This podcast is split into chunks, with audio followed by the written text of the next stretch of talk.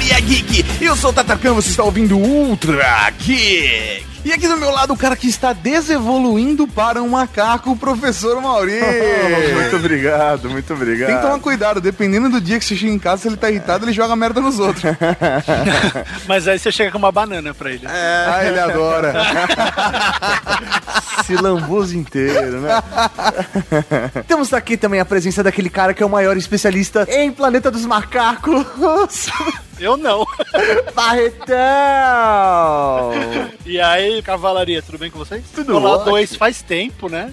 É verdade, um né? Sim, a gente percebeu que a maior parte da galera que grava com a gente, a gente dá um grande intervalo. É mesmo? É, sei lá, o Barretão, o último que a gente gravou com ele foi Blade Runner. Caraca. Blade faz Runner. tempo, faz tempo. Aquele que o Paulo Gustavo. É né? verdade. No longínquo três meses atrás. É, olha só. Pois é, então, pra quem não sabe, eu sou o Fábio Barreto, eu tô aqui em Los Angeles tentando escrever roteiros, tentando dirigir filmes, tentando fazer um monte de coisa. E por enquanto não saiu nenhuma. Trabalhar aqui em Hollywood é uma desgraça, cara. Você, você, de repente você tem cinco roteiros rodando, ninguém fala nada. Aí alguém, olha, gostei desse, opa! Eu tenho meu canal no YouTube, o Barreto Unlimited, é só escrever youtube.com barra Barreto Unlimited. Ou tá aqui Tá. embaixo no link do post também, né? Tá Vamos no link facilitar. do post, tá no link do post. Tem meu Twitter, o SOS Hollywood, e no Facebook também, facebook.com barra SOS Hollywood. Enfim, tô por aí, produzindo as minhas coisas, falando de cinema. Vamos falar de cinema hoje, meninos? Vamos falar mais do que de cinema, Barretão. Nós vamos fazer um mix de evolução e cinema com Planeta dos Macacos. Mas a gente não vai falar disso agora. Só depois dos Recadinho. recadinhos. Vai! Recadinhos do coração. Coração não, caralho. Tá bom, recadinhos. Recadinhos, mal! Estamos aqui para mais uma sessão de recadinhos do coração. Exatamente, professor Mauri, começando com Troca Música! Porque hoje nós vamos falar, professor Mauri, de Planeta dos Macacos, a origem, e Planeta dos Macacos, o confronto. Ah, rapaz, esse programa é para oferecer para vocês o lançamento da versão em Blu-ray and DVD Blu-ray 3D, velho, tem de tudo. Exatamente um oferecimento dos nossos queridos amigos da Fox Sony Pictures Home Entertainment do Brasil, professor Mauri. Estamos aqui para divulgar que está lançado, já está. Você pode comprar hoje, se você quiser, o DVD, o Blu-ray ou o Blu-ray 3D de Planeta dos Macacos ou Confronto. Tem a origem também. Estamos colocando aqui o link no post para você comprar. Não- aí não importa, você pode comprar onde for mais legal para você. Pode ser na Americanas, no Submarino, na Saraiva, na Finac, na Cultura, até no iTunes. O link está aqui no post. Filmaço, um dos 10 maiores filmes de 2014. Ele só arrecadou somente 54 milhões, só isso. Cara, um dos favoritos ao Oscar de 2015 por efeitos especiais. A gente vai falar isso sobre isso no podcast. Esse filme é espetacular, na boa, uma das melhores ficções científicas que saiu esse ano. Eu tô mega feliz pela galera ter convidado a gente pra participar da divulgação disso, porque é um filme que eu sou fã e eu fiquei feliz. É tão bom participar das coisas que você é A fã. gente tá falando de um filme, cara, onde tem Gary Oldman, velho. Não tem como dar errado. Cara, Gary Oldman and the Circus. O filme é sucesso de crítica, baita filme de ação, muito mais macaco. E quem não conhece a franquia Planeta dos Macacos, ouve agora o podcast. Tem que assistir, cara. Tem que assistir. Numa boa, você tem que assistir. Se não assistiu ainda, está disponível em home video, então garanta a sua cópia e seja feliz. Seja no digital ou na versão física, o importante é ser feliz. E com muito mais macacos. E não podemos deixar de agradecer a toda a galera que foi lá na Comic Con Experience com a gente. Sim! Toda a cavalaria geek que passou lá, gritou Raul, que veio dar um abraço, que veio tirar uma foto, toda a equipe lá da HP, da Ability, que participaram da ação conosco, o pessoal da Vivo. Um beijo pra Bia Grande, aquela linda. Sua linda! Todos os amigos, blogueiros, podcasters, youtubers, uh, youtubers. Nossa, nossa equipe, nossa crew que foi fazer a filmagem. Ed Castro, do Manual do Homem Moderno, que deu uma força pra gente. Velho, é, é muita gente pra agradecer. Vocês são os lindos! Também não podemos deixar, não é porque chegamos no final do ano que nós não vamos ajudar a Carol. Cadê o seu espírito natalino? Ah, cadê? Cadê o seu espírito de final de ano? Ah, rapaz. Agora, se você não comemora nenhuma dessas duas datas, cadê o seu espírito? se você não acredita em espírito, cadê você? Cadê você? A questão é, vamos ajudar todos por carol.com.br. Precisamos arrecadar 180 mil reais para fazer uma cirurgia na Carol e ela conseguir andar. Não vamos ser nós que vamos fazer a cirurgia homenagem à Carol. Quero deixar isso muito claro. Para que nós É. possamos proporcionar isso a ela. Isso, muito obrigado, Mauri. Muito obrigado. Sabe quem doou pra Carol? Quem? Velho, a Bob da Cavalaria Geek, velho. É mesmo? É mesmo, mandou um e-mail, falou, ó, fiz minha contribuição pra Carol, porra, é nóis, tamo junto. Foda, velho. E aproveitando, não vamos deixar de falar aqui. eh, Recados rápidos, Maurinho. Tem muito recado pra dar, porque esse vai ser o último recadinho desse ano. Ah, rapaz. Depois vai ser só recadinhos de verão. Recadinhos De verão. Cara, eu queria também pedir aí pra Cavalaria Geek acessar o Catarse, Catarse do nosso brother, do Pedro Duarte, do Brão Barbosa, porque eles estão lançando Tony Moon em Está Tudo Fora de Controle, cara. o nome é hora. É Tony. Moon está tudo fora de controle. Velho, restam menos de 30 dias pro Catarse acabar, eles já arrecadaram mais de 50% do valor, então basta você, Cavalaria Geek, acessar lá catarse.me barra pt barra Tony Moon, Tony com Y e Moon Ah. igual Lua, e aí você vai conseguir ver mais sobre o assunto e, com, e ajudar a colaborar e O fazer- Pedro que tá escrevendo e o Brão tá ilustrando. Isso mesmo. Que o Pedro escreve bem pra caralho. Sim. E o Brão é um, é um mestre da ilustração, velho. Velho, é muito E é um foda. membro da Cavalaria Geek. Justamente, porra, então nada melhor do que ajudar a Cavalaria Geek a lançar mais um projeto, mais um livro lá no Catarse. E falando em livro dessa vez não no Catarse, vamos falar um livro que já foi lançado da nossa querida amiga Vanna Medeiros e da linda da Pri Harumi, que elas lançaram o guia das séries, tudo que você queria saber sobre as mais importantes dos últimos anos. Muito da hora. O link pra comprar o livro tá aqui, um guia ilustrado completo das séries, é muito bacana. Tem tudo, Mad About You, tem Walking Dead, tem as séries mais antigas, como Mad About You, que eu já falei. tem série recente também, é bem legal, Como cara. The Walking Dead. Como The Walking Dead. E- Cara, eu tô, esse- tá chegando no final do ano, a gente fica difícil de pensar, né, cara? Esse livro, cara, foi um dos mais vendidos nas- nos últimos 15 dias lá na Livraria Cultura. É mesmo? É mesmo, eles estavam lá no site com os livros mais vendidos, velho. Que Do da hora. Então, velho, não é fraco não, as meninas mandaram muito bem, então é só ir lá e comprar seu guia de série. Nem ir lá não, Mauri. E aqui no link do post. Ah! deixando tudo mais fácil e eu ainda ganho comissão. e por último, professor Mauri, dessa vez por último mesmo, vamos falar da nossa programação de férias. Sim! A partir do próximo Ultra Geek, não teremos mais leitura de e-mails durante a semana do Natal, a semana do Ano Novo e mais duas semanas de janeiro. Justamente porque entraremos na programação de verão. Exatamente, programação de verão. Nós estaremos de férias, ou quase isso, mais ou menos. eh, Não preciso explicar pra vocês, porque é bem complexo e nem minha mãe entendeu. Mas o conteúdo continuará saindo. A programação de verão do Ultra Geek Update, etc., é uma programação mais light, nem sempre né, relacionada ao universo geek, etc. A gente fica mais solto pra fazer um conteúdo só pra curtição, Mauri. É isso aí, então agora é só curtir o seu podcast. Não é, isso? importante, Ah, ok. importante. O quê? Sexta-feira gravaremos os quatro programas de verão do Update. Sexta-feira, dia 19 de dezembro, a uma hora da tarde. Se você vai trabalhar, pode matar o trabalho, pode deixar rolando numa outra aba e ouvir no Ah. fone de ouvido. Isso aí. Começaremos a uma hora da tarde e vamos gravar quantos updates seguidos, Maurício? Cinco. Cinco updates seguidos. Show de bola, Cavalaria Geek, quero Isso todo é mundo foda. lá na maratona com a gente. É isso aí, então até sexta-feira pra gravação do update. E aí a gente vai se falando através dos recadinhos de verão. Até ano que vem. Valeu, Cavalaria Geek. Raul, e agora fique com o seu podcast. Po- Podcast! Podcast! Podcast! Podcast! Podcast. Esta é a chimpanzé 9. Aqui ela está tentando o que se chama de Torre de Lucas. O objetivo disso é mover a torre de uma haste a outra sem colocar um bloco maior em cima de um bloco menor. Como esperado, ela não conseguiu completar esse teste. Então, demos a ela o que chamamos de ALZ-112. Uma terapia de genes que permite ao cérebro criar suas próprias células e se curar sozinho. Na biologia chamamos de neurogênese. Aqui no Gensis, chamamos de cura para Alzheimer. Beleza!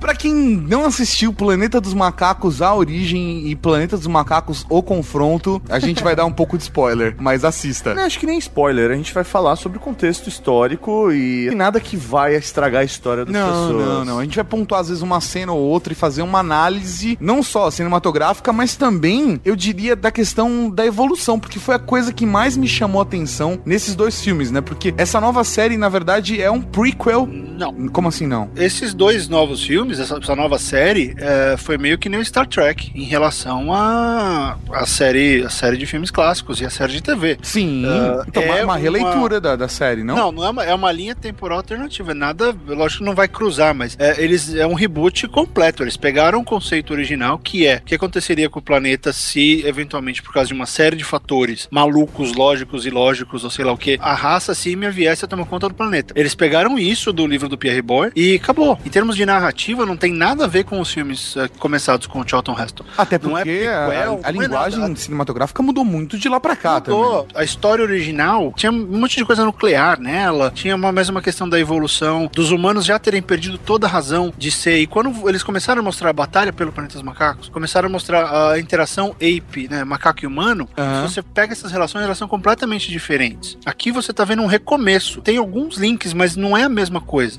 É porque Né, assim. Não tem como você falar que é prévio ou não, porque daquela vez não rolou a doença, não É. existia o vírus. O vírus em si, ele transforma completamente a relação. Naquela relação foi uma questão de dominância. Os macacos passaram a ser a, a, a raça, a espécie mais presente, os humanos começaram a entrar em declínio e os símios tomaram o controle. Nessa nova série, os símios tomam o controle por ine- inexistência humana. Assim, os humanos morreram. Então é uma coisa meio 12 macacos completos macacos. Não, então, não é um cara, prequel. mas- eu, eu vi muito do- dos macacos mesmo. Mas filme. assim, eu, eu- na minha leitura, pelo menos, eu enxerguei que a primeira coisa que quando você vai pensar nos filmes antigos, no filme de 68, ele tem toda uma pegada que é a surpresa, sabe? A cena final, com a estátua da liberdade, etc. E na minha percepção, não tem como você recriar aquilo. Você tem que assumir, ok, as pessoas já sabem qual é a mecânica desse universo. E se eu for criar algo dentro desse universo, nem que seja num universo paralelo desse universo, eu tenho que trazer uma abordagem nova. Por isso que eu acho que esses filmes novos foram tão bem sucedidos nessa história, saca? De, de- Foram, de não mostrar a construção da, da história, ok, por uma ótica nova. É porque até então não se mostrava a origem, né? Só mostrava o. Teve que... um dos filmes que. Não, mostrava. É, O mas Beneath não Planet of puta, the Apes, cara. O Escape mostrava, o Conquest mostrava e o Battle mostrava. Esses filmes todos, eles foram meio que saindo da coisa humanos como animais e foram recriando a linha histórica que gerou a dominação símia. Então isso já tá lá. Inclusive os homens, tem uma das cenas que tem, tinha um professor humano ensinando crianças humanas e crianças símias. Então eles mostraram essas tentativas de paz e tal. No meu ponto de vista, eu enxerguei ele meio que como um prequel, entendeu? Eu entendo o que você falou, e até acho que a palavra releitura que eu usei foi uma palavra errada. Não, é mais legal, é mais legal do que prequel. Ela, ela faz mais jus ao que você tá querendo dizer. É, mas é, ainda não era o que exatamente eu queria expressar, sabe? Eu não consegui me expressar exatamente da maneira certa. Pô, tá. Mas no final das contas, pra mim, é a obra do Planeta Macacos que eu mais gosto. Ponto, foda-se. E o mais da hora disso, pra mim, é a maneira como é construída a, a parada, saca? Porque o primeiro filme, ele é muito contemporâneo. Sim, eu acho que é esse fato do meio científico, o teste com animais, a presença do macaco ali, do símio, junto com o humano, a relação entre os dois, ajuda a construir todo o enredo da história e até a personalidade do, do Caesar, né? E até a maneira como o Will Rodman, que é o personagem do James Franco, de tá trabalhando nessa cura pro Alzheimer, sabe? Pro pai dele. No meu ponto de vista, o que mais me encantou na série toda é exatamente a maneira como a história é construída. Porque você tá acompanhando o Will Rodman e as experiências dele dentro do laboratório. E aquela coisa meio, tipo, a corporação, a maneira como eles estão trabalhando com os símios ali. É que a gente vai falar macaco, né? Num, Sim, num momento ou outro vai sair um macaco. Beleza. Ah, mas é macaco, é que é bom só pra ficar repetindo macaco, macaco, macaco. Você usa símio, King Kong, gorila, Apes. chimpanzé, Chimpanzé, legal. tem orangotango. Mas também. ele. Mas Até... você viu que eles são preconceituosos, né? Não tem babuíno. Eles não aceitam. Talvez babuíno seja mais caro pra experiência. Quebrando um pouco da, da análise cronológica e colocando do começo ao fim a história, eu acho que não existem ainda, ou não aparecem outros tipos de macacos, fora aqueles que estão ali, o gorila, o orangotango, o chimpanzé, que a gente pode avaliar assim por cima. Eu não sou nenhum biólogo da vida, mas eu acho que é porque a realidade começou ali em São Francisco, né? Sim, é, até por exemplo, eu brinquei com o negócio do, do babuíno mas era aquele núcleo que foi gerado a partir dos macacos que estavam naquele laboratório. Acho que soltaram o zoológico também, né? Que os orangotangos saíram do zoológico, talvez? Sim, Pode sim, ser? sim. Eu, Não, o- zoológico, era o, o abrigo. O abrigo lá Era um deles, abrigo né? de É, animais, né? é aquele núcleo que criou uma sociedade. Isso aqui é bacana, saber que o número que era limitado de macacos acabou criando toda uma sociedade super estruturada, bacana, né? Gerando famílias, proteção. Super interessante ver que em 10 anos eles fizeram tudo aquilo. É, se você for parar pra pensar, até analisar a nossa história, a gente tem aí, desde o, o primeiro homem, né, moderno, tem 150 mil anos aí de história, como uma espécie, entre 200 e 150 mil anos. É, e a gente começou no centro da África. Mas a Bíblia fala que só tem 4 Tá, tá, tá, tá, tá, ah, porra, pelo amor de Deus, Barreto. Não fode a minha vida, velho. Ah, Pode- Pode... piada é sempre boa, vai. Mas eu não entendi a relação com a África, Pô, desculpa. porque se você for para pensar, há 150 mil anos atrás, a gente era um grupo no centro da África, na África Central. Certo. E nessas 7 mil gerações, até chegar na, na geração nossa hoje, 7 mil e pouco, nós passamos esses 150 mil anos e nos espalhamos pelo globo todo. O que a gente tá vendo ali é um processo de 10 anos. É extremamente curto. Então, se você for fazer um paralelo com toda a história, com tudo que a gente conhece do universo do Planeta dos Macacos, aquilo é o começo mesmo, é a, a origem. Quando a gente vê aquela batalha na ponte no primeiro filme, é exatamente isso, cara. É o primeiro momento, é a origem do Planeta dos Macacos. É, é o primeiro passo para a humanidade deixar de ser a espécie dominante. Nem deixa claro como que tá o restante do mundo, né? Só coloca que espalhou o vírus, né? Sim. Mas você não sabe, por exemplo, como tá- está a evolução, por exemplo, dos macacos em outras regiões. Porque... Porque os ama- macacos americanos. né? Porque os ama- macacos americanos são especiais. Sim. Não, É, cara, na, na verdade, o acho que é porque os soro. macacos americanos. Eles- É, exatamente, a questão Eles do são os soro. únicos expostos ao soro. É isso Todo aí. o resto é macaco. Continua macaco, macaco. Exatamente, mas aí é uma questão de tempo. E aí, isso o gene ser passado pra frente, é a evolução realmente do, da, da espécie deles. É, pra vocês É, mas- terem uma ideia, todos nós de- somos descendentes de uma mesma mulher que é chamada Eva genética. Que era for- uma Silônia. que se você for analisar por conta do rastreamento genético, porque basicamente o que acontece é o seguinte: nós temos o DNA mitocondrial que ele sofre poucas alterações ou quase nenhuma,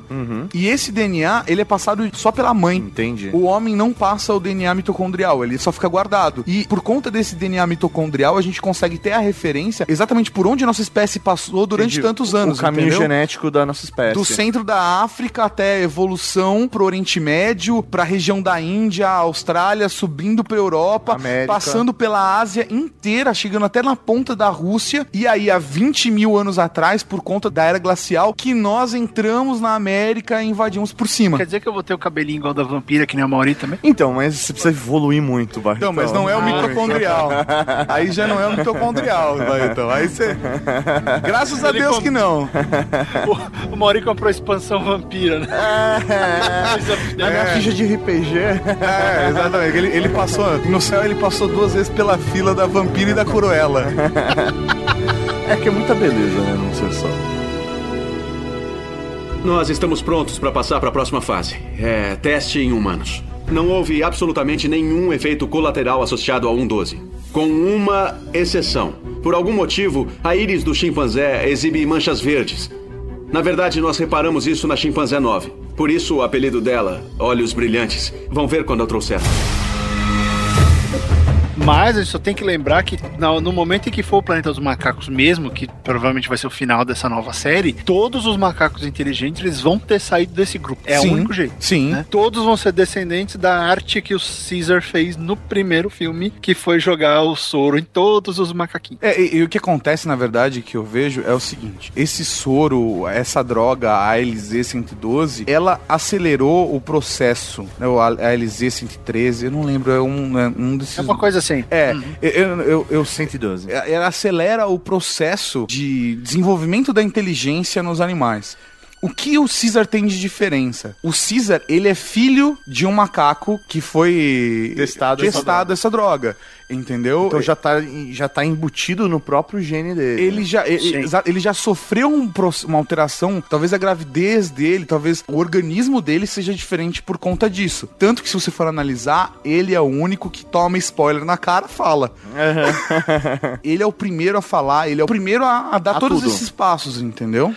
É, porque se você aí pegando as coisas que foi mantida em relação à história original do- dos próprios livros, que é o fato do Caesar ser uma, fi- uma figura praticamente religiosa. Ele é o First Ape, ele é o primeiro macaco. Ele é o cara que definiu todas as regras. Ele é o cara que deu o exemplo, foi inclusive o primeiro a falar. Então, e aí se você parar pra pensar, se, ah, por que não é um prequel, Tato? A Zira e o Cornelius, eles voltam nos oito Ah, filmes tá, nos clássicos. Eles voltam no tempo e eles dão a luz ao bebezinho que vira o Caesar. Sim, é, é. né? Então, o, o Caesar dos filmes originais, entendeu porque eu falo que não é prequel? Porque é, é uma linha É, completamente diferente. Sim, a Ele lógica é dos filho dois. da Zira e do Cornelius. E Cara, é muito que- mais da hora esse filme novo, velho. Não, não, mas eu até acho legal porque eles dois eram macacos que falavam, né? Então, quando Sim, ele nasceu, sim. ele tinha as mesmas habilidades, a mesma corda vocal, enfim. Ele passou pela mesma evolução. Porque a evolução no filme original ela é muito mais natural e gradativa. Tanto que enquanto os macacos evoluíram, os humanos retrocederam. Nesse. Nos novos filmes é interessante pra caramba porque colocou um contra o outro. E assim, rápido. Olha, vocês. Os humanos vão peitar macacos inteligentes de cara. Por isso que eu até eu curti bastante o segundo filme, porque tava nessa de, pô, vai rolar uma paz, eles vão conseguir estabelecer uma coisa, mas aí o roteiro é pintudo pra. Desculpa, pode falar isso? Pô, Não, pode, caralho. Né, o final é super assim, porra, É, é. você fica esperando um final mais assim, né? E tal, não de repente. E é porrada, o final do primeiro é porrada também, o final desse segundo é porrada. E a gente sabe que a gente vai perder, então o terceiro vai ser pior ainda, né? Vai ser o humano pendurado, o humano sem pele, pendurado no portão da cidade. E eu acho que um fator que a gente pode falar que a gente tá fazendo esse paralelo com a evolução, que é influenciador é exatamente o que vocês estavam falando, de que existe o contato das duas espécies. Quando nós passamos pelo processo de evolução, nós criamos as ferramentas do zero, nós- tu- tudo isso foi descoberto por um processo natural, entendeu? De tentativa e erro, etc. Como seria se os seres humanos tivessem contato com uma outra espécie que já tivesse contato com ferramentas, já tivesse desenvolvido fala, escrita, armas de fogo, é... Ah, o Egito mostra o que, acontece. Stargate.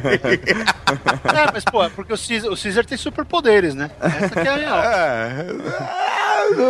Mas assim, até. Ele tem, cara. É. Ele tem, e ele tem o, super, o superpoder mais legal de todos. Ele tem noção das coisas, ele para e pensa. Cara, É. ele tem bom senso, né, Ele velho? tem bom senso, porra. Tem muito humano hoje em dia que não tem. Não, não.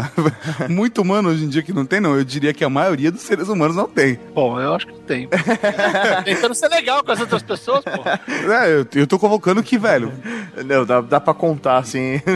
Realmente. É, é. Dá pra separar, dá pra separar. Dá pra, dá pra separar fácil. Mas o que é bacana, até fazendo essa comparação com a evolução da nossa espécie com o que é retratado no filme, principalmente no segundo filme, porque já existe essa formação da sociedade, dos macacos e tudo mais, e o filme, segundo filme, ele consegue mostrar um pouco mais disso, é justamente a, a estrutura social que é formada. Eh, no início da, da, da formação da sociedade humana, existia uma, um grupo muito mais fechado, onde eh, existiam fêmeas e machos, basicamente, e todos cuidavam de tudo dentro daquela sociedade, antes da separação e cada um assumia a sua responsabilidade. E ali naquela estrutura dos macacos, eles colocam a mesma coisa. Então tem lá o macaco que ensina todas as crianças, a, todas as fêmeas cuidam de todos os filhotes, todos os machos saem pra Mas- caçar mas- junto. Mas tem isso das fêmeas? Eu não vi. Ah, cara, Assim, é, né, você fica, vê- fica subentendido É, ali no fundo. É você- isso aí, você começa a reparar, por É. exemplo, em movimento, em passagem de, de cena no fundo, a, a- como está a organização dos macacos ali, não é mostrado Eles fazem um paralelo com a organização social nossa, assim. É isso É, aí. é, É, não é pois claro, mas é, para mim isso é uma leitura clara de que, assim, não é claro, não tá declarado, né? Uhum. Mas pra mim fica claro que eles estão fazendo um paralelo com a nossa sociedade, porque ele- o que eles têm de referência. O que seria da humanidade se na hora que nós estivéssemos evoluindo, tivesse, se a gente tivesse uma espécie que tivesse mais evoluído que a gente, com mais conteúdo, informação, inteligência, vivendo ao mesmo tempo, entendeu? O que, o que a gente sabe que aconteceu com os Neandertais, por exemplo, que chegaram a conviver junto com a gente e hoje onde estão? Entendi. Ô, de onde Torcendo estão? pro Flamengo. É, mas são, mas é, é, estão extintos. mas é, é, é um, é um paralelo meio Torcendo injusto. por Juventus. Aí você tá ofendendo. Porra, velho. Mas é que é um, é, um, é um paralelo meio injusto porque são duas espécies com capacidades diferentes. Agora, o que eu acho que é mais rico nesse filme, principalmente no segundo, que deixa isso mais claro, é que ele coloca em debate, de uma maneira subliminar, a questão da discriminação, da diferença, porque você consegue ver comportamentos humanos positivos e negativos nas duas espécies do filme. Tanto nos seres humanos quanto nos símios. Tem Aí- aí- os seres humanos filhos da puta E tem, e tem o símio filho da puta. Tem o ser humano que quer se resolver na conversa e tem o símio que quer resolver tudo na conversa. Tá, tudo bem, mas aí eu te digo, isso eu, achei- eu achei simplista pra caramba na história. Porque só tem um de cada lado. Porque Mas eu acho, cara, Eu que- achava que o personagem do Gary Oldman ser o maior, maior vilão da, da história, e não é. Ele, ele acaba. A decisão que ele toma é, até, é meio definitiva e meio besta, mas ele não é vilão, eles estão reagindo ao Sim. macaco filho da puta. É, E aí eu, eu vejo o lance do paralelo, eu, eu, eu entendi diferente um pouco de vocês. Eu saquei que esse negócio da sociedade deles, ela existia daquela forma que ela tava, porque foi assim que o Caesar aprendeu. Era uma emulação da, da criação que ele teve no primeiro filme. Ah, Que você tá como falando tudo que o Will Rodman e- educou ele com muito amor, então ele tava reagindo com muito amor. Não, mas eu acho que Sim, essa é a forma de ensinamento. Com a- Sim, e educou, ensinou, tratou bem, acreditou, teve fé. a- até no primeiro lá, lá, lá, lá. filme, quando ele tava no abrigo, ele toma uma postura dessa. De Só que ser aí ele apanha e ele percebe que ele tem que liderar porque os outros não têm a base que ele tinha, que era o contato humano, humano, e mas ele é um líder dele. justo. Ele me, ele me parece, desde o primeiro filme, como um líder justo. Sim, é por isso que ele vira Deus no final, por isso que ele vira o criador, o primeiro macaco. Ele vira, ele é Jesus Cristo. Pra, pra cultura símia, que você, a gente já sabe que vai vir, de, né, imaginando, ah, fazendo um paralelo com os É, filmes você tá fazendo, você tá fazendo uma. tá desenhando a linha aí, né? É, exatamente, você tá desenhando ali. Todas as decisões dele vão moldar a sua sociedade. O filme inteiro serve pra uma grande lição de moral, que é pra você aprender. A escolha é que não existe só, só macaco é bom ou só humano é bom. Não, existem bons indivíduos em qualquer espécie ou raça. Ou qualquer grupo, né? Porque isso pode simbolizar grupo. desde, desde grupos étnicos a sociedades, a culturas diferentes. É, e isso, dá- isso foi uma porrada. Saindo dos Estados Unidos é uma porrada grande pra questão racial aqui. Porque, por, por incrível, incrível que parível, os Estados Unidos ainda sofrem com muitos reflexos da segregação. Ah, as últimas duas semanas tem sido, o último mês, digamos, tem sido super Sim. pesado aqui, com manifestações por causa de violência policial contra negros. E aí depois cresceu pra violência policial numa maneira mais geral, né? Numa coisa mais ampla, porque os policiais estão matando a rodo. E é só falar que eu tava com medo, né? É, né? Você tá com medo, se caga nas calças, eu não mato, cara. Enfim, mas foi uma porrada interessante porque aqui existe muito essa questão de, ah, eu faço parte de um grupo especial de elite, lá, lá, lá. É, a- nós somos bons, os outros não. Então, ficou uma coisa meio simplista ter transformado o filme inteiro numa lição de moral, mas é uma lição de moral que define o Caesar, que é, olha, eu tomei essa decisão. Primeiro era, Macaco não mata macaco. Agora já virou uma coisa, não, macaco mata filho da puta. Né? Aham. É- é- e é o lance é definir quem é o bandido. É, Ele é o bandido, ele, ele é o. E eu acho que é essa o- frase é muito foda. Você não é macaco. É, Você justamente. não é É, é- Você tá abaixo. É isso, a postura dele não é a postura de um macaco, é isso que ele quer É, é, colocar ali. exatamente, cara. Eu acho que essa postura do Caesar, essa fala do Caesar, é que eleva a parada. Sabe? Que, que equilibra a parada. Velho, a gente, não- a gente tem poucos indivíduos assim na humanidade, cara. E os que a gente tem, a gente, a gente eleva da mesma forma que eles elevaram o Caesar, entendeu? Em teoria, essa terapia pode ser usada para tratar inúmeros distúrbios cerebrais.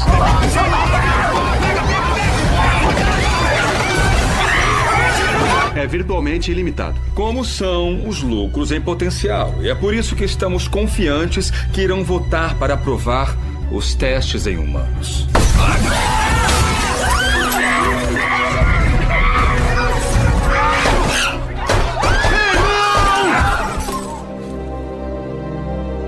Uma bola que eu queria levantar agora nesse terceiro bloco é que no segundo filme, uma das primeiras cenas que é mostrado é do grupo de macacos caçando em grupo, né? E eles estão literalmente fazendo uma caça. E pelo menos na nossa história, na história da evolução da humana, o desenvolvimento da nossa inteligência, do, do aumento do nosso cérebro, que está ligado diretamente, né, a novas funções, se dá pelo consumo de carne vermelha. Sim. Até então, sei lá, pelo menos na nossa estrutura hoje, os macacos eles vivem basicamente, pelo menos em zoológico, em, em laboratório, à base de vegetais e frutas, né? E, Sim, mas na, na natureza eles comem carne vermelha sim. Sim, na natureza eles comem carne vermelha. Então, de repente, até é, o fato deles já estarem predispostos a evoluir por conta do soro, né, que, que lançou sobre eles, a forma como eles se alimentam, a forma como eles se, se desenvolvem, até o, o próprio Caesar forçar, né, usar o orangotango que já conhece também a linguagem para ensinar os mais novos. Eu acho que tudo isso mostra justamente o caminho que vai ser dado, de repente, aí para um próximo filme, ou como aquela sociedade de macacos ela vai se desenvolver. Isso pra mim faz total sentido pensando nesse paralelo com a nossa evolução mesmo. O primeiro homem moderno de 150, 200 mil anos atrás já usava ferramentas, já estava coletando sementes e frutos e entrou num processo de que a caça era essencial para a evolução da espécie, principalmente por conta das diversas flutuações climáticas que a gente passou desses 200 mil anos até hoje, sabe? E, e- e esse processo da caça, de organização e etc, ele é registrado através de pinturas em cavernas e é por conta disso que os caras conseguem não só isso, mas também como as ferramentas que eles usavam, né, as armas que eles produziam na época para poder caçar, traz pra gente uma referência de como fazer esse paralelo da evolução humana com a evolução dos macacos, dos símios nessa nova série de filmes. E eu acho que isso é pra mim a coisa mais encantadora da parada, saca? Apesar de todos os paralelos, de tudo aquilo que a gente falou, eu acho que isso é um, é um exercício de ficção científica muito foda de você falar como seria esse processo de evolução de uma espécie hoje. Um outro ponto que eu acho muito bacana no segundo filme, é até dessa estrutura social e como ela tá se desenvolvendo, é pela esposa do César, que ela está doente ali, existe um grupo de macacos que está cuidando dela, tentando resolver. Fêmeas ali, o que, eu, É. o que eu acharia que seriam fêmeas. É, não sei, mas tentando. Elas estão meio que decoradas, né? Tem também essa diferença. É, não, porque- as fêmeas se decoram. Não, mas parece, sei lá, eu olhei aquilo me veio, sei lá, por exemplo, pajé, manja. Também, também me vê essa Me referência. veio uma referência. Cara, desde o começo do filme tava vindo índio o tempo inteiro. É isso Aquela aí. caçada igualzinha qualquer caçada de búfalo de filme com índio. A postura A no que- cavalo, né? a postura, tudo, tudo, tudo, tudo eh, leva às, às, às, às civilizações indígenas, tudo. E até essa questão da ornamentação nas fêmeas, que são coisas que possivelmente o, o Caesar também levou do contato que ele teve. Cara, tudo ali é reflexo. Tudo Sim, que eles estavam fazendo, por mais que eles não se considerassem menores, olha que interessante. Por mais que eles não se considerassem inferiores aos humanos, eles consideravam até melhores, né? O Caesar é, fala essa coisa do eu achava que não tinha macaco ruim. Não, mas tem. Mesmo assim, eles, ele tentou pegar as melhores coisas que a gente tem.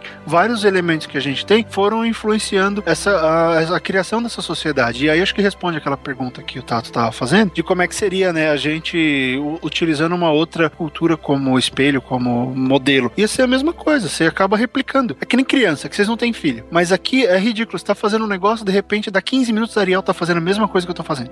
Não, é é impressionante você pegar um, Sem falar um nada. bebê Ela vai lá e faz. no processo de começar a falar, você começa a falar com ele, ele vai mexer na boquinha. Ele vai olhando e fala, Ele "Eu vai quero olhando fazer e ele essa vai parada." mexendo. e Você percebe que ele tá claramente tentando reproduzir o que você faz. É, porque eu acredito que os primatas aprendam pelo exemplo e aprendam pela mímica, inclusive. A gente até fala disso no Trageek 160, o cérebro humano, que é altamente recomendado porque a gente acaba abordando de uma maneira muito paralela até. Acho que até mais científica, porque agora a gente tá fazendo um paralelo com o universo de ficção, mas é, é exatamente a questão da capacidade do cérebro humano de aprender simplesmente olhando. E mais do que isso, o nosso cérebro, ele consegue, de certa forma, ele reproduz um, um sentimento como se nós estivéssemos passando por aquela situação. Quando nós vimos uma cena de alguém se fudendo na, na televisão, sei lá, numa pegadinha do Faustão, você se sente quase como uma dor, igual o cara estaria passando. Obviamente você não A vai sentir empatia. a, a dor, mas essa questão da empatia é uma característica da nossa espécie. E deve ser uma característica compartilhada pelos primatas também. A gente tem que parar pra pensar que as similaridades são gigantescas, né? Sim. Então o fato deles se espelharem no que a gente tem até. E, e o lance, ele tá criando uma família, né? Conceitos. São conceitos assim de respeito,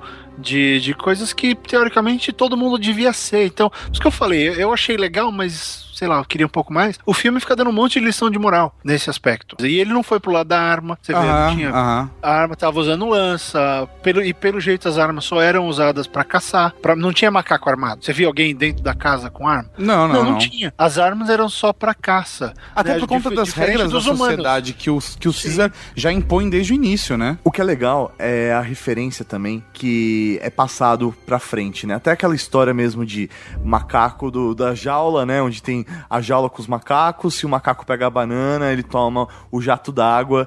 E aí. Con- conta a história, conta a história, que a história é bonita, a história é, bonita. basicamente tem três macacos dentro da, da jaula, né? Tem um cacho de banana. E aí toda vez Como que se fosse Skinner, né? É, aí. Skinner. E aí, quando você vai tentar, quando eles vão tentar pegar a banana, eles tomam um jato d'água. E aí, toda vez que alguém tenta, eles tomam um jato d'água. E aí eles vão trocando cada vez o- o- os macacos, até que todos os macacos são trocados. Só que, toda vez que alguém, algum macaco vai tentar pegar, eles batem no macaco porque eles sabem que eles vão tomar um jato d'água. Só que chega uma hora que não faz o menor sentido porque todos que estão lá já não estão tomando Nenhum jato. deles tomou um jato d'água, E- mas todos continuam se batendo pra impedir que eles peguem as bananas. E aí. Mesmo se você parar de dar jato d'água nos macacos, eles vão continuar se batendo porque eles apre- aprenderam a- dessa forma, né? Eles foram condicionados a isso. É isso aí. Que o escroto que faz um, teste desse é foda. Não, não, cara, e isso é a humanidade. Sim. Eu acho que a gente ainda hoje se bate por um monte de coisas que a gente não precisava mais. É o simples fato de você pegar uma fila sem saber o motivo. Aham. Ah, tem uma entrada, tem, você vai entrar no shopping, tem eh, as duas cancelas, uma tá vazia e uma cheia de carro. Você automaticamente entra na cheia de carro porque, ah, porque aquela tá vazia, deve ter algum motivo pra tá vazia. Aquela tá quebrada. É, Exatamente. É, você prefere pegar da fila do que sair do condicionamento de grupo, né? E isso rola, você vê é, a referência, uma das referências disso no filme é em relação à janela, né? Que é a janela que ele tem no primeiro filme, do, a janela do, do quarto o do símbolo que Caesar. se transforma a janela. É isso aí, a janela do quarto do Caesar, que depois ele leva lá pro abrigo, que agora tá no segundo filme, que passou a ser uma referência pros outros macacos que nem necessariamente sabiam que era aquilo, mas é a simbologia daquilo tudo. É, é- é um símbolo que, na minha, na minha opinião, ali, representa a marca do Caesar. É isso aí, de repente como uma cruz, como o paralelo que o próprio Barretão fez, né? Entre Jesus, o Caesar, que é o primeiro homem ali, né? Sim. É, e esse símbolo é carregado ao longo dos livros. Até o filme do Tim Burton usa esse símbolo, que é aquele símbolo que tá numa pintura do Caesar chegando lá no, no do Tim Burton. É, a questão da simbologia sempre existiu. Porque aquilo, você só consegue criar sociedades baseadas em simbologia. Você não cria sociedade baseada só no achismo ou no, enfim, na, na força de vontade. Você precisa da linguagem, você precisa da simbologia, você precisa de comunicação. E o Caesar leva tudo isso pra eles. Tanto que eu achei fantástico. A melhor coisa que eu achei no filme, a cena do professor Orangotango. Cara, Ah, muito boa essa cena, cara. muito bom, porque o professor Longotango tá lá, não, para de, para de zoar, moleque, vem aqui, olha aqui, ó. ah, aprende a escrever, é importante isso aqui. E não porque queira ficar puxando o saco de professor, né? Mas foi muito legal pra mostrar que, olha, no princípio de uma, numa sociedade certa, numa sociedade que você vê que é boa, até aquele um débil mental resolver fazer merda, você tem que dar atenção pra esse tipo de coisa. E ele- eles podiam ter ignorado esse fato. Não, todo mundo vai aprender. Se a gente vai ter uma sociedade lá na frente, com todo mundo alfabetizado, falando bonitinho, tem que aprender a ler, tem que aprender a falar. E- Será que a gente aprende? Assistindo os filmes, será que a gente aprende isso? Isso que eu falei, é lição de moral demais, que acho que pode chegar no ponto do cara, ah, putz, mais uma liçãozinha. Não, mas é- são coisas importantes, é engraçado. Sr. Jacobs. Sr. Jacobs, eu imploro, eu imploro, por favor, não faça isso. Custaria uma pequena fortuna fazer exames médicos em todos esses chimpanzés só pra me dizer o que eu já sei, que eles estão contaminados. Há vidas em jogo aqui, eles são animais com personalidade, eles têm vínculos. Vínculos? É. Eu dirijo um negócio, não um jardim zoológico. Acho o meio mais barato de sacrificar esses chimpanzés. Eu não posso fazer isso. Você cuida deles. Se vira.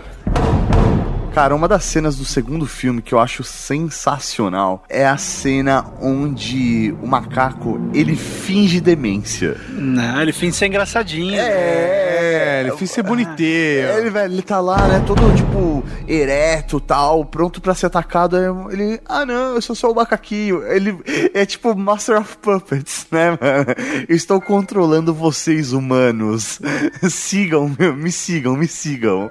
Eu acho muito presa, porque, meu, mostra justamente o raciocínio lógico, ele utilizando todo o histórico, todo o conhecimento que ele tem sobre a postura humana, como o humano lida com o animal e tudo mais, pra conseguir é, co- controlar toda a situação. Eu achei sensacional aquilo. É que o Coda, o Coda era a cobra criada de laboratório, né? É, o Koba, Ele ele, sabe- ele é um, ele é um personagem já filho da puta, né? É, mas eu achei engraçado, porque no começo. Porque ele é meio mal desde o do primeiro, mas Sim. você vê, ele tem razão, né? E aí é que a gente entra no negócio que vocês tinham falado do condicionamento, e aí você vê dois lados do condicionamento. O Caesar foi condicionado a ser, a ver o bem e tal, a ser bacana, a ser família. O Koba foi condicionado a só ver zica, né? Porque ele sofreu tudo na mão dos caras no laboratório. E, e aí você até pensa, ele até tem razão, né? Isso que eu achei estranho, porque você não, tá, você não consegue tomar partido 100% de um dos lados desse filme. Você consegue entender o ponto de vista de todo mundo ali no rolê. Exatamente. Você Mas, torce pô. pra ele não fazer isso porque né, uma, uma azeitona estragada ferra o pote, né? E, e o Caesar tinha um argumento bom, né? Que era, pô, se a gente vai pra guerra, quantos macacos vão morrer? Sim. Né? É. Você tá tão louco pra matar o humano que você vai levar os outros junto. E ele faz a treta inteira sozinho. Ele mata os caras no começo, ele arma o circo, cara. Ele cria toda a situação, cara. e Isso reescreve até a história humana, né? Que diversas vezes na história da humanidade, uma situação muito parecida com o que rola no filme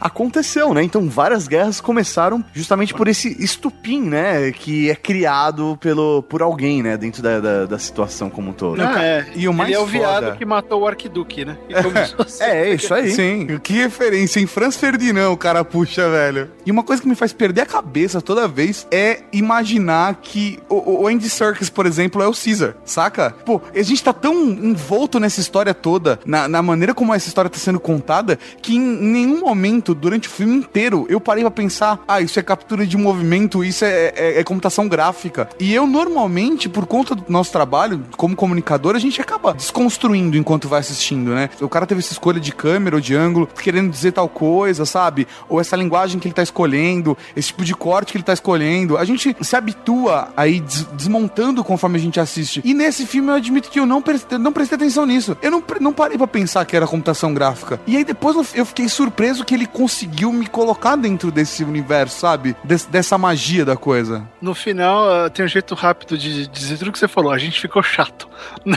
É, a gente ficou chato. Então, mas esse filme me- não me deixou ser chato. Mas eu acho que é porque não era simplesmente computação gráfica. Não era. Ah, eles não criaram tudo um modelo 3D somente. Ah, não, tem todo- entendeu? Tem todo o trabalho de postura corporal, do ator. É uma mistura de dois lados aí que torna mais real aquele movimento, dá muito mais emoção pra aquele personagem. E É, o que, que justifica. trabalho da o que- UETA, né? É. E o que injustifica toda a treta do Andy Serkis com os animadores, né? Porque ele foi extremamente infeliz no, no lance de Sim, ficar o comentário subestimando os caras. Porque é uma coisa, eu já, eu já visitei dois estúdios de, de captação de movimento. Você já cara, foi na UETA, cara? Eu queria, eu queria muito conhecer os caras, velho. Não, não fui porque a, Fica a- na- o departamento de turismo da Nova Zelândia não paga pra ficar indo. É. Mas eu fui na, na DreamWorks. A DreamWorks tem um esquema fantástico. Tem um, dois estúdios lá dentro. E o de animação deles é fabuloso, velho. E o maior deles é, funciona mais ou menos assim. Imagina um retângulo tá, na, na sua frente. Então faz um corte bem no meio do.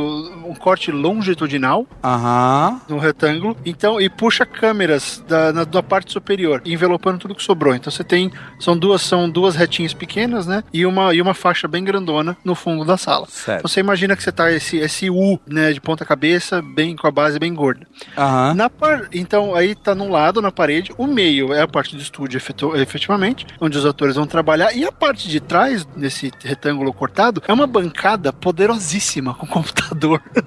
som e sistema de câmera. Porque lá no meio vai ter uma câmerazinha, que existe uma câmera que eles fazem que é basicamente uma é que nem uma câmera de cinema, ela é bem mais leve, só pro diretor pegar e fazer um movimento. Então ele tá filmando naquela câmera e tá captando toda essa imagem nos computadores. E o que eles conseguem fazer quando eles já criaram as texturas e tal? Eles conseguem jogar no painel, na parede embaixo das câmeras, tem uma projeção daquela mesma cena. Então o ator tá se mexendo ali com os pontinhos e tal. E o diretor você já tá, tá vendo o personagem. O diretor já tá vendo o personagem, vendo o fundo, fazendo frame, fazendo movimento de câmera, Nossa, cara. dançando, então é uma dança. Eu acabei, eu consegui fazer esse teste, eu simulei algumas dessas coisas. Cara, é maravilhoso esse sistema. Me apaixonei, me deu vontade, eu quero fazer isso da vida. Quero trabalhar com motion capture. É muito legal. Então você imagina que é um baita de um trabalho que começa desde a criação dessa estrutura para que a captura de movimento seja de fato captada, até o cara chegar e fazer o Caesar final do filme. Então o Andy Serkis, ele é uma parte do processo. É uma, uma parte grande? É, mas até aí, se o cara faz a, o pelo errado, Sim. ele fica parecendo o Curious George, né?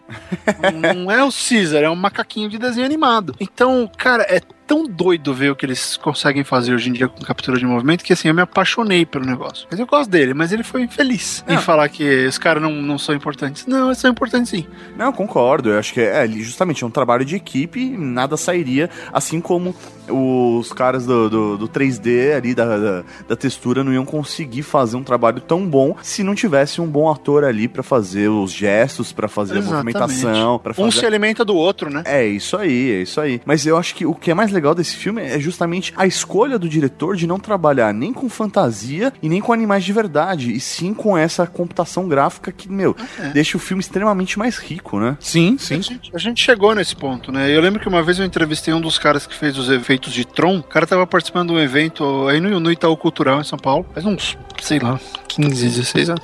Ah, e eu tava entrevistando o cara e eu, eu perguntei pra ele, falei, quando é que vai chegar o dia que a gente vai dar o próximo pulo na animação e na computação gráfica? Ele falou, "Ah, vai ser o dia que a gente não perceber mais que vai ter um casal em Paris, numa cena, mas na verdade eles estão no estúdio na Califórnia, Aham. né? Então os caras já sabiam que ia chegar nesse ponto que dava pra fazer qualquer coisa. Que É, e a dar- gente não tá muito longe disso, né, cara? Não, a gente já chegou. É, já passou, hoje eu, eu acho que assim, tem, você às vezes tem que se concentrar, sabe? Aí você fala, não, ok, não tem sentido isso não ser CG. Agora, tem, tem, tem muita cena que você não tem como ter noção, cara. É, é mágico, é simplesmente mágico. Pega o Argo, o filme do Ben Affleck. Tem Sim. um monte de efeito especial. Tem um monte. Tudo E não tem invisível, nada, né? tudo invisível. Por quê? Chegou nesse ponto de que os efeitos estão tão bons e, e dependendo do que for, claro, mas que você consegue fazer um negócio fantástico. Por isso que as pessoas acreditam em Inception, por exemplo. O Inception é tão real, é tão pé no chão, sabe? Quer ver? Vamos, eu não, não falei ainda em público sobre isso, mas o trailer novo de Star Wars. Uhum. Cara, é tirando as coisas que realmente não podem existir, o resto é de verdade. É muito Aham. foda, né, cara?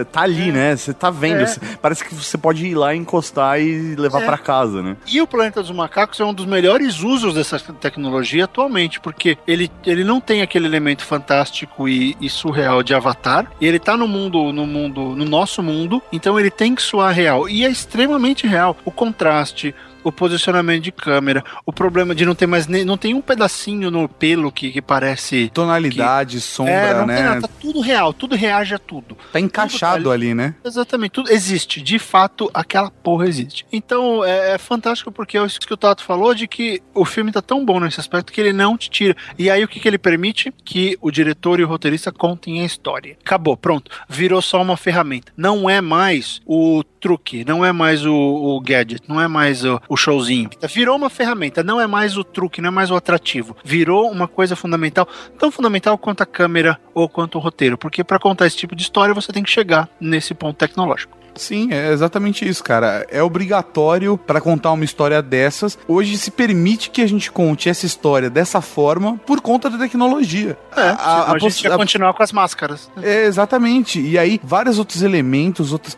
outros pontos não iam ser críveis o suficientes exatamente porque a tecnologia não suportaria, né? Uhum, exato, exato. E aí a história perde força porque você tem que. Aí você tem que usar o ta- tal, da suspensão de descrença, que eu acho um termo super engraçado, e falar, tá, tudo bem, vou fazer de conta que são macacos. Mas é isso que é foda, porque toda essa ferramenta, toda essa, essa linguagem nova serve como construção para que esse tipo de obra, como por exemplo ficção científica, fique mais crível. E aí eu acho que talvez isso traga pro público a percepção que é aquela coisa que a gente sempre bate aqui, Barretão, da, da, da história de como a ficção científica tem uma função social foda, que é de fazer as pessoas reavaliarem a sua realidade. Sem dúvida. Que é a questão da crítica, por exemplo, que você falou dos conflitos raciais, sabe? Ou, ou em outras obras que a gente tem outros tipos de conflito que são abordados, como diferença social, sabe? É, econômica. Todos os conflitos sociais que nós vivemos são abordados de uma maneira mágica através da ficção científica. E é isso que é foda. É, tem uma coisa que o Tim Burton me falou uma vez, quando a gente tava falando do. Era do Alice ainda. o cara tem que ser muito foda. Quando e- vai chegar no programa e falar, uma vez o Tim Burton. Não, Eu tava trocando ideia com o Tim Burton ano passado. Tem ouvinte, tem ouvinte no Rapadura fica puto. Que arrogante, Eu acho é mó da hora amigo. Eu acho mó da hora. Porra, é a sua experiência de vida, né? É, pois é, mas assim, eu aprendo muito porque. Você não tá contando, ah, uma vez a Angelina Jolie tava me chupando. Você tava falando Tim Burton. né? Enfim, a gente tava, tava tendo uma Comic Con, a gente tava falando de Alice. Perguntei pra ele, ah, como é que vai ser esse filme? Vai ser mais assustador ou mais fantástico? Ele, todo conto de fada não é sempre um pouco dos dois? É, um pouco dos dois. E assim como a ficção científica. Toda grande ficção científica, ela sempre traz uma crítica social relevante embutida, porque é isso que as pessoas lembram. Pô, No momento, na hora, o cara vai lembrar do efeito do Inception, do- da cidade dobrando e tal, mas no, no final das contas ele vai pensar, mas ah, o, o Kobe estava acordado ou não? Aquilo foi sonho ou não? E aí você acaba pensando, a minha realidade está desse jeito de alguma maneira ou não? Né? Porque você usa Eu tô o sempre consciente do, do que eu tô vivendo ou não? É, ou às vezes, é claro que não é, a gente não tá dormindo num sonho meio Matrix da vida. Não, não, mas, Mas- consciente da realidade, consciente das coisas que a gente faz, sabe? Todo questionamento eh, de todas essas obras de ficção científica, de alguma forma se encaixam num paralelo com a vida das pessoas. Exatamente, porque ela, a ficção científica, assim como qualquer outro gênero, ela surge da necessidade de algum criador, de alguém que pensou naquela história ou de, de uma necessidade social dela ser contada. Então, a partir do momento que qualquer história de ficção científica e fantasia até, por mais maluco que seja o ambiente, ela é calcada na realidade. Então, se ela tá na tela é porque ela faz parte da realidade de alguém e esse alguém vai assistir o filme. E na hora que assiste o filme, putz, né, realmente, você tem que você tem que levar alguém em consideração, você tem que julgar a pessoa pela raça, pela cor ou pela espécie dela ou pelos atos dela. Né? É uma coisa que às vezes eu comento que eu nunca vi. O Brasil não teve segregação, mas a gente sempre teve o problema com a grana. Né? O cara é favelado, o cara é ruim. O cara é pobre, o cara é ruim. Não, não, né, eu, eu cresci muito dentro dessa coisa e foi uma luta pra, pra evoluir disso. Falar, não, para, isso, isso tá errado. Porque tem pobre gente boa e tem rico filho da puta. Né? Isso. Então, é, é a- as suas ações é que vão definir quem você é, o que você faz, eu- qual grupo você vai fazer parte. E, e isso é uma coisa que a ficção sempre trouxe muito. As Imóveis falou muito disso. O, o Highline falava um pouco disso. Gosto muito dessa. O, o Dick, às vezes, na loucura dele, ele, ele trazia um pouco disso. Qual o seu lugar? O que, que você tá fazendo aqui? Tá fazendo sentido? A sua realidade. Ele questiona a realidade o tempo inteiro. Ele, e a realidade o que é? É o que você faz. Tudo que a gente faz é a nossa realidade. Então, se tá questionando o fato de você estar dormindo ou não, é o seu rumo de vida tá certo? E o Planeta dos Macacos ele tem feito muito isso. Ele fez isso no primeiro, que é toda a questão, a questão ética do eu vou dar essa droga pro meu pai, pra Aham. melhorar, mesmo e colocar ele em risco. Mas dá pra fazer 500 paralelos a isso também, né? 500, por quê? Porque tudo isso, quando a gente tá colocado numa situação definitiva, que foi daí que surgiu até o elemento pra escrever o Filho do Fim do Mundo, que era perante uma situação extrema, definitiva e, e geral, né, irreversível, o que você Aham. faz? E, e esses filmes eles têm colocado, porque esses humanos aí, eles estão naquela, pô, um cara resolveu, eu vou pedir ajuda. Eu vou pedir ajuda porque eu, eu vi alguma coisa nos olhos daquele, daquele símio e ele vai me ajudar. E ele ajudou, né? A- ao preço de colocar a família inteira em risco. Olha sim, que coisa. sim, sim. E é aquilo que eu sempre falo, por exemplo, a gente tá falando da questão racial, né? Tem aquele filme 42 com o Harrison Ford, a história do Jack Robinson, que é um filme fantástico. Ele é mais um dos filmes que mostra que a questão racial nos Estados Unidos só começou a, a ser aberta, os caras começaram a perceber que eles estavam fazendo merda, que os brancos perceberam que estavam fazendo merda, quando alguns brancos, de mente aberta e com alguma bondade no coração, perceberam, está errado, eu vou tomar uma atitude. Então é tudo a questão da atitude, toda quebra ah, de preconceito, ela sempre, ela sempre vem de dentro. A o, o público, o grupo que é a maioria, ele sempre, alguém vai ter que aparecer e levantar a bandeira do não, a gente tá errado. Alguém tem que ser corajoso e doido o suficiente para falar, não, a gente não vai matar os, os macacos na, na primeira cena, eu vou lá falar com eles. E foi lá, deu um voto de confiança, que é o que o filme traz. Então você vê quantas coisas existem num filme. É que sempre teve, né? Coisa do Planeta dos Macacos sempre teve essa questão racial, porque é um, é um paralelo, claro. Mas ela se faz mais real e necessária do que nunca, pelo menos aqui nos Estados Unidos.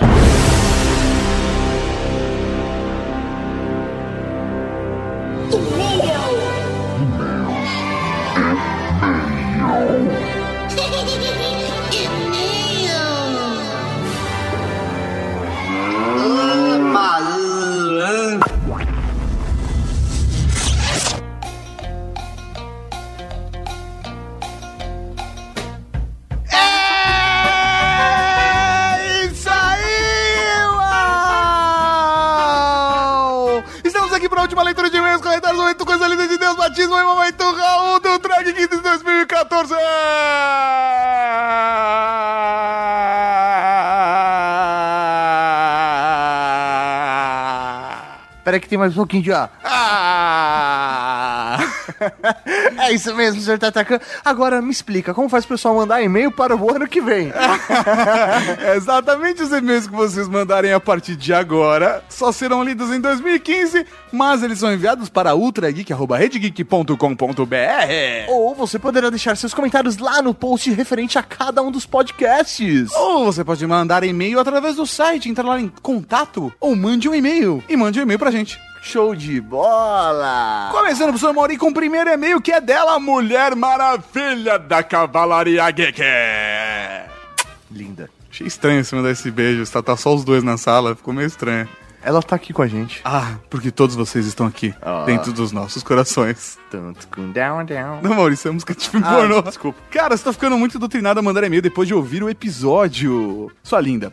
Belo episódio. E como toda geek, 50% dos meus namorados foram na escola e os outros 50% na internet. Contato de Orkut, de primo, prima. Conheci caras de comunidades do Orkut, meu Deus. Meu Deus. E deixo-lhes minha cantante sobre como conheci o Senhor Maravilha. Estava curtindo a minha solteirice, lê-se, dando mais do que chuchu na serra, como diria a minha mãe.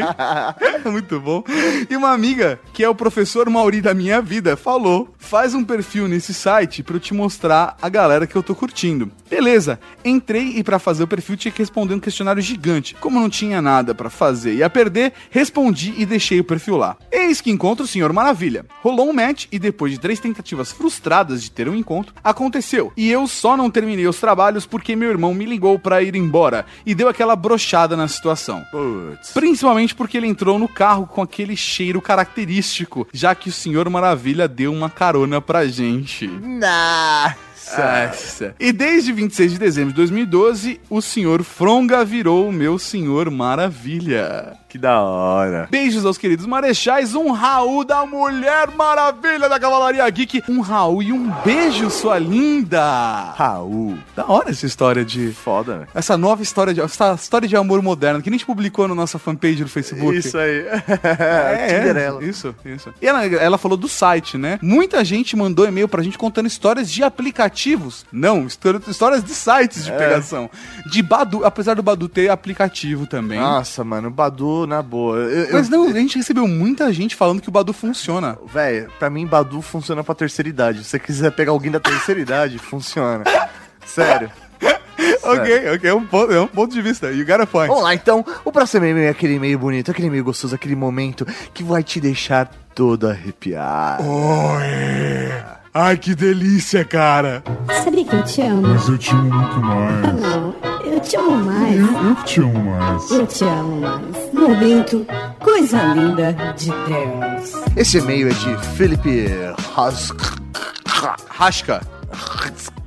Rasca. Olá, marechais transantes de nosso imenso universo. Sou Felipe de São Bernardo do Campo. Ele é coordenador de projetos júnior em Telecom. Que da hora. Tem 21 anos, venho aqui dizer que acompanho vocês há um tempo pelo update e logo em seguida pelo Ultra Geek. Graças a vocês, hoje eu acompanho 12 podcasts, que da hora. Caralho. Infelizmente eu não consigo agradecer todos e participar com perguntas e tudo mais.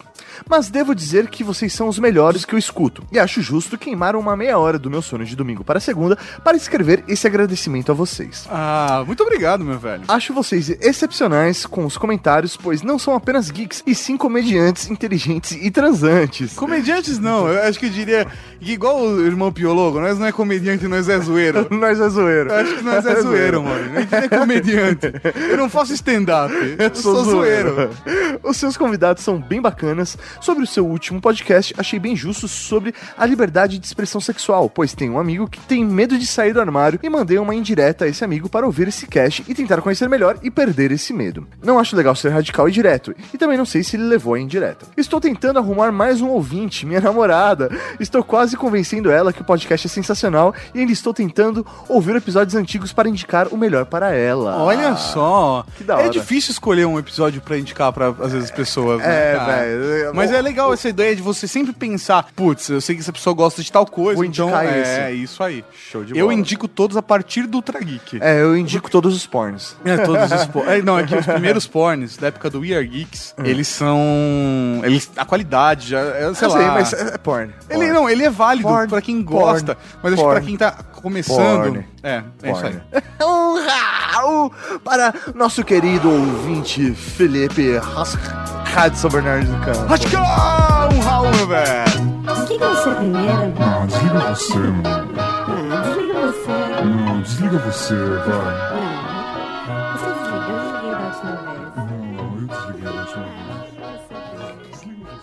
Próximo professor Mauri é um comentário de Chibi Martim. Raul Marechais e Cavalaria Geek. Raul. Raul. Confesso que ouvi o podcast com um bloco de notas aberto, anotando os apps citados. É, que da hora. O Trinder parece mesmo que tem poucas pessoas aqui no Brasil, mas vou tentar explorá-lo mais. Da hora. Eu queria que tivesse pra Android. É, é. A, a, a Chibi é uma lindinha, né, cara? Ela é adoro a mo- Chibi, foda. velho. Eu tô querendo fazer um perfil no Tinder faz um tempo pra ver se acho alguma mina afim de diversão na 3. Mas sempre tive um pouco de receio por alguns relatos que eu vi. Mas depois do podcast, daria uma chance. Um conhecido meu começou a namorar uma menina que ele conheceu no Tinder. Hoje eles moram até juntos. Caramba. O mais curioso é que a namorada dele já tinha uma namorada, risos, e que aceitou super de boa esse novo relacionamento e com certeza ele tira uma lasquinha. Ou seja, ele tem uma Caralho. namorada e a namorada. Nada. E a namorada tem ele e uma namorada, é isso? Isso. Que legal. Demais. Deu uma invejinha, saca? Tipo, Não, pô, eu sou mega a favor. acho nossa, hora, demais, velho. cara. Se eu tiver alguma experiência diferente entre vocês nesses apps, eu comento. Risos. Beijocas, um beijo pra linda da Chibi. Raul, linda.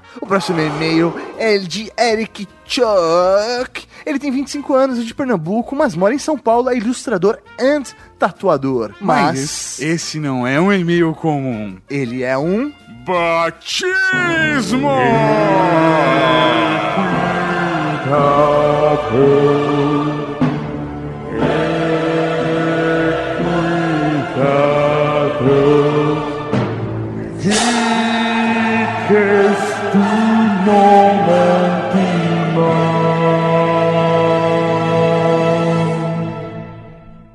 Até um tempo da minha vida eu era um cara certinho, vergonhoso, o estereótipo do nerd. Ficava no cantinho com um grupinho de amigos no intervalo da escola, bem isolado. Sentava na fileira da frente na sala de aula e assim vai. Até um certo dia que o irmão do meu cunhado me mostrou as cartinhas que as meninas mandavam para ele. Calcinha que elas davam para ele. Aí eu pensei, puta que eu pariu. O cara tá pegando geral e eu não pego ninguém. É, quando essa realidade cai, quando você, você é um, um jovem pequeno padawan, Ela dá um soco no seu é estômago. um soco no seu estômago, velho. Depois disso, virei um putão. Perdi grande parte da vergonha, conhecia todo mundo da escola, peguei várias meninas. Minha habilidade de ilustrador me ajudou a pegar várias delas. Ah, assim, ser ilustrador e tocar violão. Se eu puder dar uma, dar uma dica pra vocês, é. Na verdade, eu diria: ilustre, toque violão, vire escoteiro. Faça teatro, puta.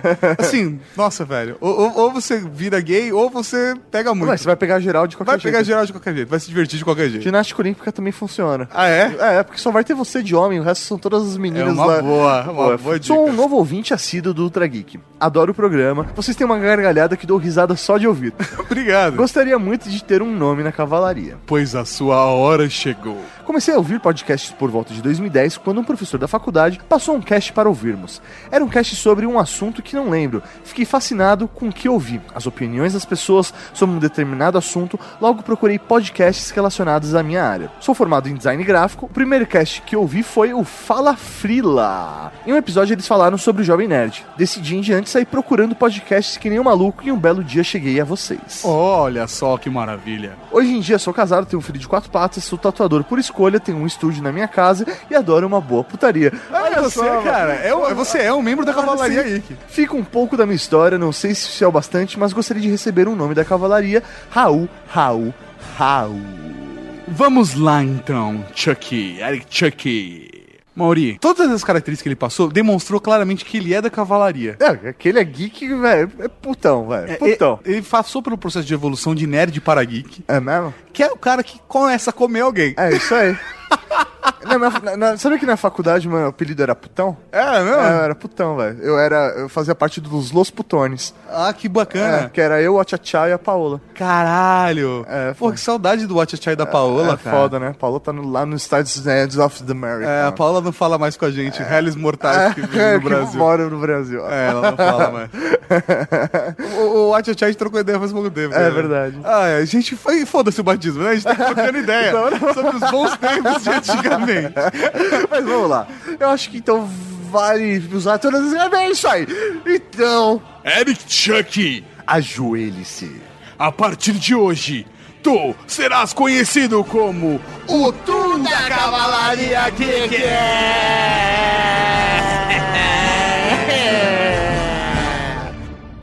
Só pra ficar claro, o que a gente falou foi o Tu, da Cavalaria Geek. E porque quem é o Tu?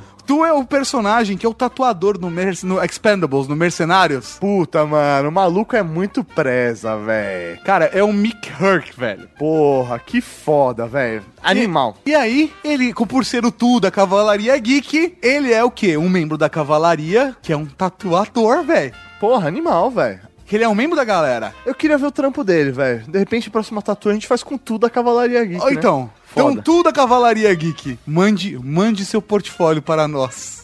Show de bola. Nossa, vamos ler em janeiro. não, não, brincadeira, a gente vai ler antes, mas a gente só vai responder, talvez, comentar em. Talvez. É, não sei. Um Raul pro seu e pro Tu da Cavalaria Geek. Raul. Próximo e-mail de Ulisses Castro. Seguindo a recomendação do Tato no Twitter, estou aqui complementando uma informação ao último Ultra Geek. Como vocês fazem um cast sobre apps de pegação e me esquecem do Adote um Cara. Cara, eu não sabia, eu descobri semana passada. Sim, eu, eu descobri o Adote um Cara por conta do seu e-mail, Ulisses. Inclusive, eu até recomendei ele num podcast que vai sair em janeiro. Porra. Graças à sua indicação. Pois bem, vou explicar como funciona a parada. Já queria ter cadastro. O Adote um Cara era ainda um serviço web, onde o indivíduo criava o perfil no site do serviço. Até aí nada demais. O grande diferencial era que somente garotas cadastradas no serviço era que poderia iniciar uma conversa. Ou seja, é meio que um açougue pra mulherada. Ela escolhe o cara que interessou e chega junto. E o serviço agora migrou pro mundo mobile. E posso dizer que funciona até bem demais. Olha só. Que da hora. Belíssima dica, fica aí a dica pra toda a cavalaria geek, adote um cara. Já fiz meu cadastro, só procurar lá. Só procurar lá, eu vou, vou, vou me cadastrar. né? Sério, é mó da hora. E tem várias opções, você faz um cadastro bem completo. Eu vou, eu vou olhar seu perfil antes pra ver, tipo, como você fez pra eu, pra eu fazer o meu. Vai, dá uma olhada. É, é isso aí, velho. Você vai ter, vai ter futuro. Só, eu só vou dar uma dica, não coloco uma foto minha também. Um Raul pro Ulisses, meu velho. Raul. O próximo é o comentário de Vanderline PD. O que, que é PD? Eu, eu tudo que me veio na cabeça, Maurício. É. Excelente essa série de aí, podcasts sobre vida sexual e afins. Olha lá, é isso aí. Mas percebi que vocês não têm mencionado a questão da segurança sexual, no sentido da saúde mesmo. Afinal, não adianta sair aí catando todo mundo e logo depois ter que parar para começar a tratar as de DST, que foram contraídas descuidadamente ou até se aposentar mais cedo, que seria pior. Porra, como seria pior? Talvez vocês estejam dando um por barato que toda a cavalaria transante já está mais do que escolada e como se cuidar e evitar de problemas, mas não custa reforçar a mensagem, inclusive alertar os novatos que ainda não aprenderam os macetes dos prazeres do sexo seguro. Quem transa com segurança transa mais, melhor e mais gostoso. Olha Cara, é só. uma ótima dica. Acho que a gente podia fazer um Ultra Geek específico Sobre segurança. segurança no sexo.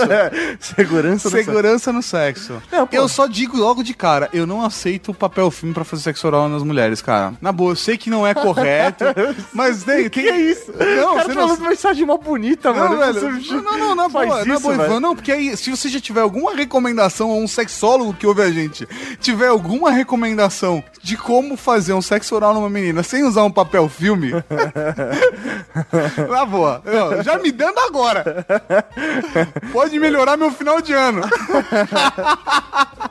Mas eu acho um ótimo tema pro Ultra Geek e acho que vale sim, cara. Vale sim um programa inteiro sobre o assunto, que é muito legal, cara. Até de falar de histórias de métodos de segurança, até eh, anticoncepcionais, etc. Acho muito bacana. Um Raul então para o Ivan. Um Raul, meu velho. Tem toda uma história de como o desenvolvimento das tecnologias de anticoncepcionais ajudaram na revolução sexual, cara. Sim. É muito foda. E falando em Raul, professor Mauri, vamos para o momento Raul, último do ano.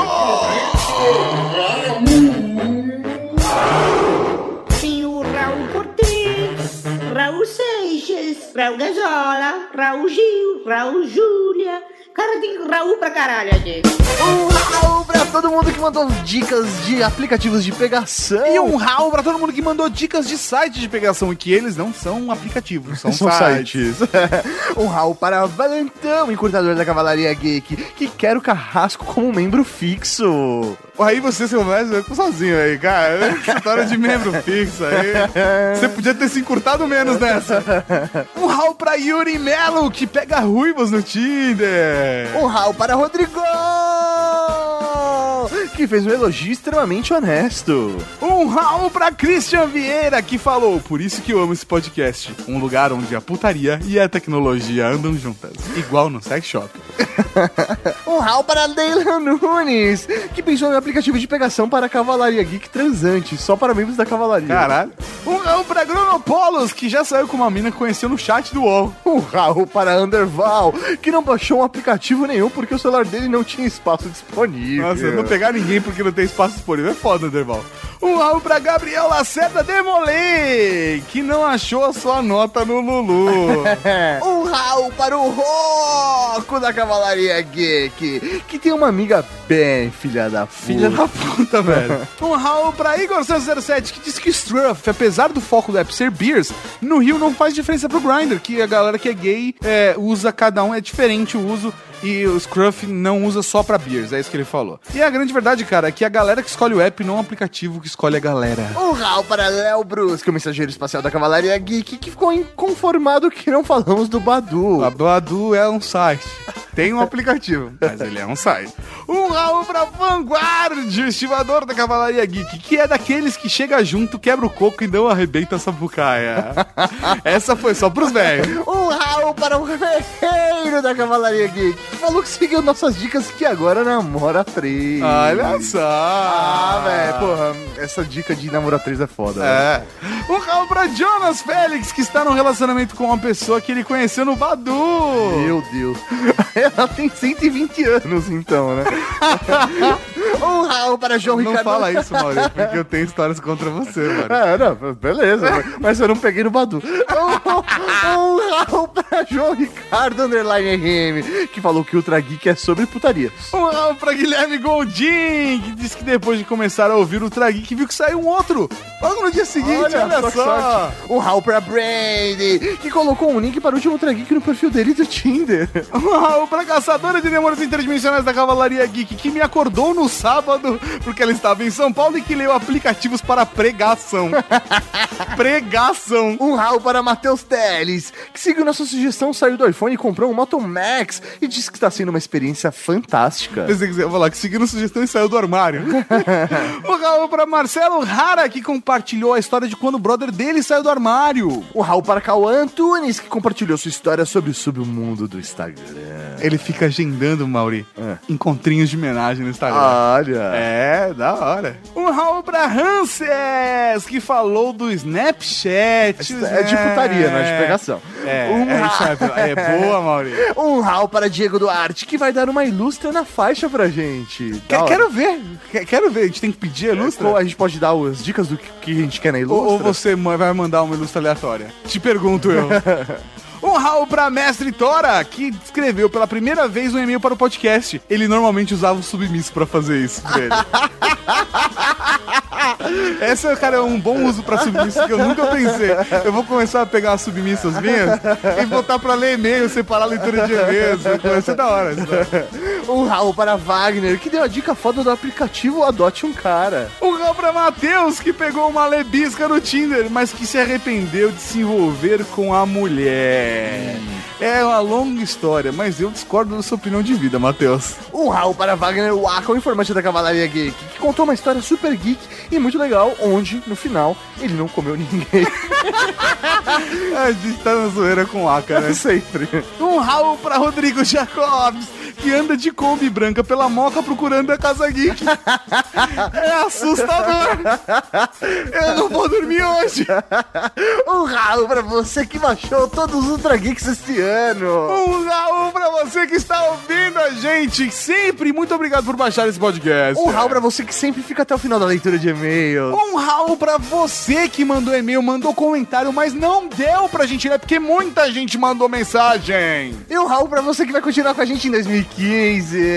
E um Raul pra você, mulher gotosa, que não encontrou ninguém no aplicativo de pegação, mas mandou e-mail pro Trageek pedindo mandar nosso e-mail. é, isso aí, um Raul, suas lindas. Valeu, Cavalaria Geek, até 2015. Na verdade não, segunda-feira tem mais um Trageek, mano.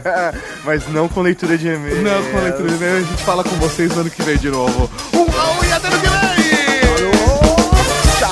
Tchau, Raul! Raul Cavalaria Geek. Raul, caba...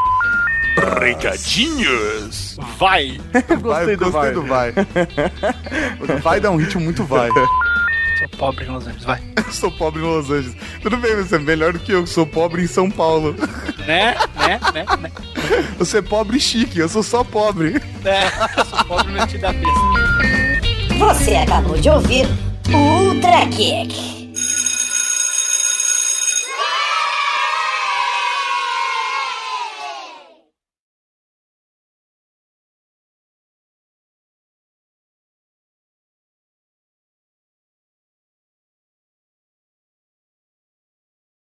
Help! The human's about to escape. Get your paws off me, you dirty ape! He can talk. He can talk, he can talk, he can talk, he can talk, he can talk, he can talk! I can sing! Ooh, help me, Dr. Zayas. Dr. Zayas, Dr. Zayas! Dr. Zayas, Dr. Zayas! Dr. Zayas, Dr. Zayas! Oh, Dr. Zayas! Dr. Zayas, Dr. Zayas. What's wrong with me? I think you're crazy. Want a second opinion? You're also lazy. Dr. Zayas, Dr. Zayas! Dr. Zayas, Dr. Zayas! Dr. Zayas, Dr. Zayas! Oh, Dr. Zayas!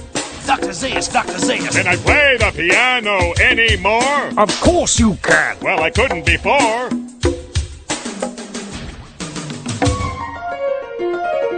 Dr. Zayas, Dr. Zayas. Dr. Zayas, Dr. Zayas. Dr. Zayas, Dr. Zayas. Oh, Dr. Zayas. Dr. Zayas, Dr. Zayas. Dr. Zayas, Dr. Zayas. Dr. Zayas, Dr. Zayas. Dr. Zayas, Dr. Zayas.